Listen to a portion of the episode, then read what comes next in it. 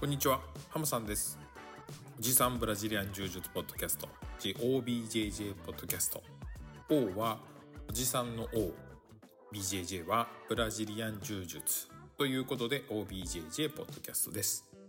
このポッドキャストでは40代でブラジリアン柔術を始めたおじさんが柔術をエンジョイしている様子や練習で思ったことをお伝えしていこうと思っています。素人が頑張って成長していく、まあ、成長譚成長ストーリーとしても楽しんでいただけると幸いです。ぜひお聞きください。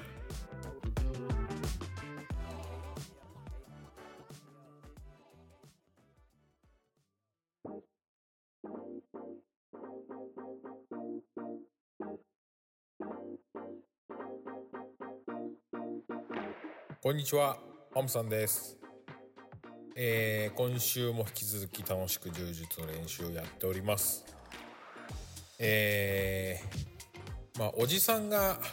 やっぱり、まあ、柔術を始めたということで、まあ、40代ともなるとまあ20代とか10代よりも、まあ、体のコンディションという意味では、まあ、優れない状態にあるっていうことが結構多いかなと思います。あのー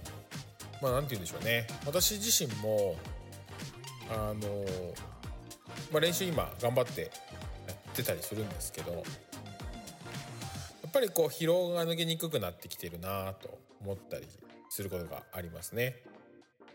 例えば、まあ、なんとか、えっ、と、都合がついて、2日連続レッスンにまあ出るというふうになったとしても、やっぱり前日のこう疲労が抜けきれてなくてフレッシュな状態で2日目の練習出れなかったりとか、まあ、幸いにして筋肉痛が数日遅れて出てくるみたいなことはあんまりないので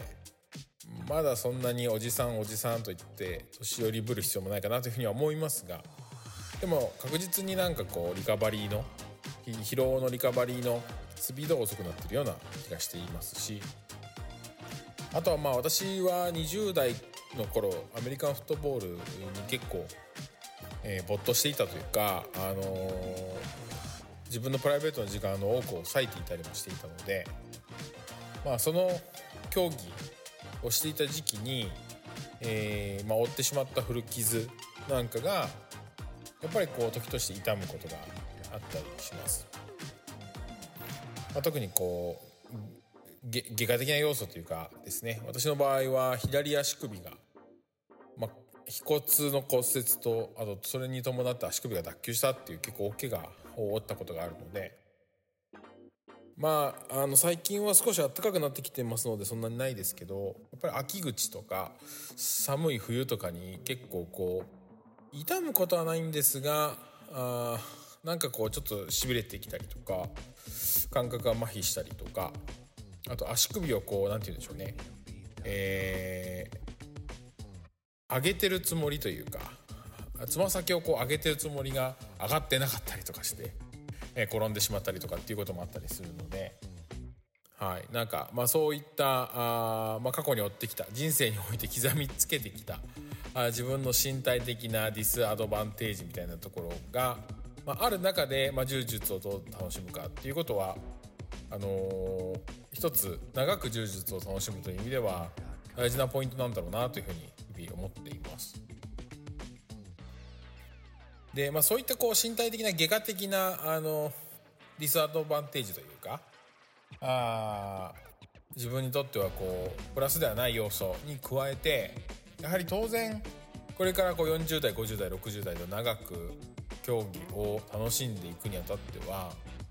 あの内科的な要素というかあのーそうですね、えーまあ、持病みたいなところもそのうちこうお追われる方というか実際にこれをそれを背負って生きていく方もいるかというふうに思いますので、まあ、そういったことへのケアっていうのも大事かなというふうに思います。で何を隠そう私自身もあの実は痛風患者です。はい痛風患者っていうほどこう大きな障害なのか分かりませんが、はい、あの痛風発作を過去に経験したことがある人間なんですね。はい、結構私の場合は若い頃に発作が起きまして29歳20代後半だったと思いますでも当然私あの職業が医師ではないので医学的な見地からは申し上げられないんですけどもまああのいろんな複合的な要素で、え、痛風っていうのはあの発作が起こるんだというふうにお医者さんからは聞いています。で、まあ、特に直接的な要因としてはやはりあの血液の中に尿酸という要素があるんですけどもそこの、えー、スコアが非常にこう高まってでそれが高まることによって、えー、その尿酸が血液の中にこう溶けきれず結晶になってしまう。でその結晶がものすごいこうトゲトゲした形で。でしかもこう容易にこう溶けないので。で、えー、その結晶が関節とか付近のちっちゃい血管にこう入っていって詰まってしまってその血管が原因で、えー、その詰まったところの周辺が炎症を起こすというのが典型的なあ痛風のその発作の症状と。いうふうに聞いています。でこれ発作はなった人しかやっぱり痛みがわからないと思いますがまあ病院の病気の名のごとくですねもう風が吹いただけでもその発作が起きて炎症が起こっているところが痛いんですね。私の場合はあのもう自分の心臓の鼓動がバクバクってなると思うんですけどももうそれそれだけで痛い。心臓がドキドキするのと一緒に自分が痛い幹部も同じリズムで痛くなるっていうようなあ状況になってあの本当につらかったという思い出というか記憶があります。でまあ痛風っていうのは一般的にはよく足の親指とかに出るっていうふうに聞いてますけどあの私がお医者さんから聞いたところではその詰まりやすいっていうのがたまたま足の親指が多いというだけで人によってあとはまあ過去に怪我したことがある部位とかにもよってその出やすい部分が変わるというふうに聞いてます。なので私の場合は実はその過去に骨折をした足首に痛風の発作がまあ出ましてあのー、本当に怪我をしてもいないのに骨折した時と同じぐらい足首が腫れ上がって本当に痛い経験をしたというふうに、えー、記憶してます。なのでまあそういった経験もあるので、えーまあ、それ以降はあのー、まああのなんて言うんでしょうね。その発作が起こらないように心がけてるんですけどもそのえっ、ー、と発作が起こらなくするためにはまあ、大きく2つ要素が必要で1つはその尿酸っていうスコアが血液検査をするとあるんですけども、まあ、そこのスコアが一定の要素一定のスコア以下に常に留めておくようにするという努力が必要らしいんですね。で血液の中の尿酸をまあ排出しないとこの尿酸値っていうのは低くならないんですけどもそれの唯一の方法がなんとおしっこらしいんですなので、えー、血液をこし取る機能がまああ血液のまあ何て言うんでしょうね。いらなくなったものをこし取る要素が腎臓で臓器でですね。でその腎臓でいらなくなった排泄物をあの、まあ、おしっことして、え、人間は出してるというふうに確か、えー、昔生物の時間に習ったと思いますけども。はい。あのー、そう。唯一その尿酸を体に出す方法はもうおしっこということなので、えーまあ、このおしっこをですね、あの、ちゃんときちんとこまめに、えー、できるようにしておかなければいけないんですが、まあ、ここからがあの呪術の話に戻りますけどもやっぱりあの呪術非常に楽しくて、まあ、熱中してしまうと。今週も私あの呪術のクラスと農技のクラスを1日2コマ連続で受けて非常にたくさんあの汗をかきましたけども実はこの汗ではあ尿酸値が体に排出されていかないので汗をかきすぎてしまうと実は、えー、おしっこをする機会を失ってしまうというか体の中の水分が皮膚から出てしまうのでおしっこを行く頻度がまあ少なくなってしまうということなのであのまあね痛風を患ってない方からすれば別にそれでもいいかもしれませんがもう私からするとそれは結構あの発作を起こしてしまう要素になるので私柔術の練習の間はかなりこまめに水を飲むようにしています。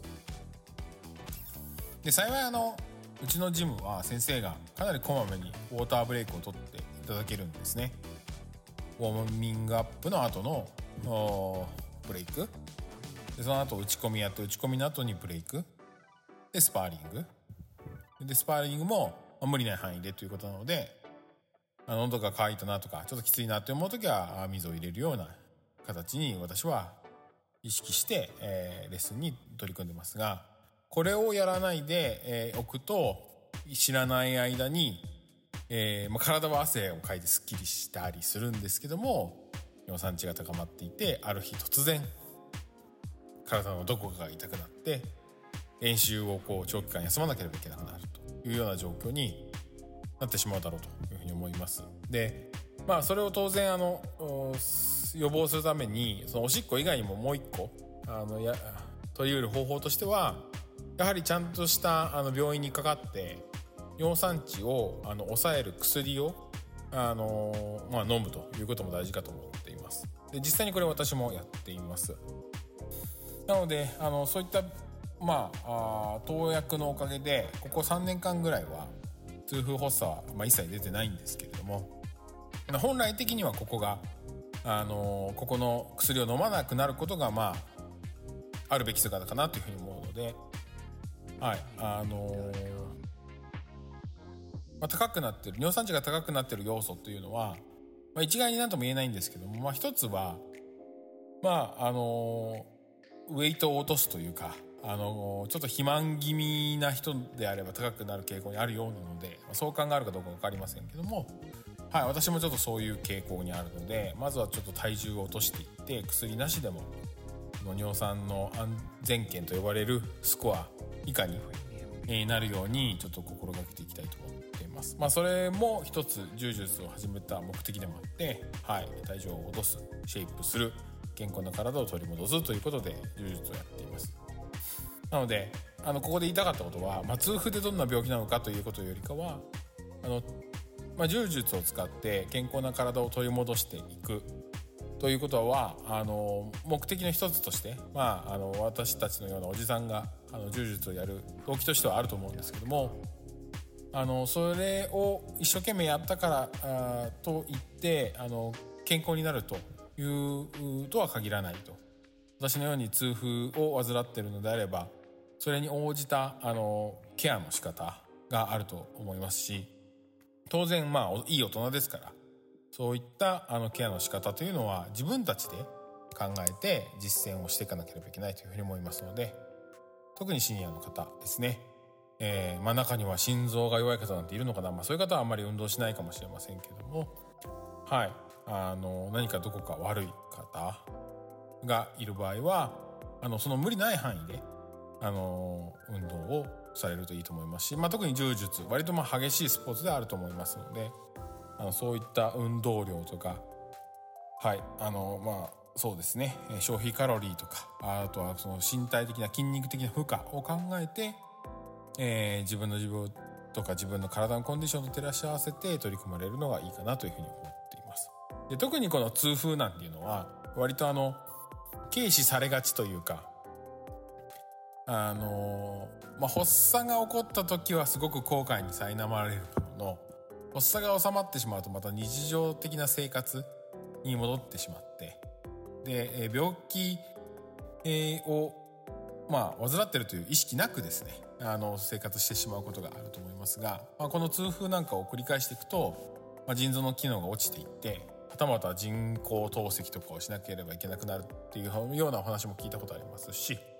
そうなってしまえばもう柔術なんかも取り組むどころの騒ぎではなくなってしまうと思いますのでまあなま、おじさんから始めたとすると本当に細く長く楽しく柔術をやっていくためには、まあ、とにかく自分の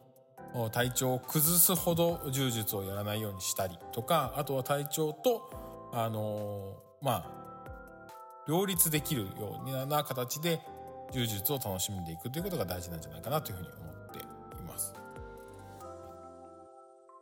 ということですいません今日は痛風の話が長くなってしまいましたがあとは謎の私の痛風のカミングアウトとかも別に痛風がカミングアウトっていうほどではないですけどはいあのそういったあのー、まあ、病気というか発作症状を持ち合わせてるおじさんでも柔術って楽しくできるし、まあ、そういったあの楽しく取り組むためにはあの心がけが必要。自分でそれを起こさない。ようにする。心がけが必要だよというようなお話をさせていただきました、はい、それでは今回は、えー、以上としたいと思います。それではまた聞いてください。皆さんさようなら。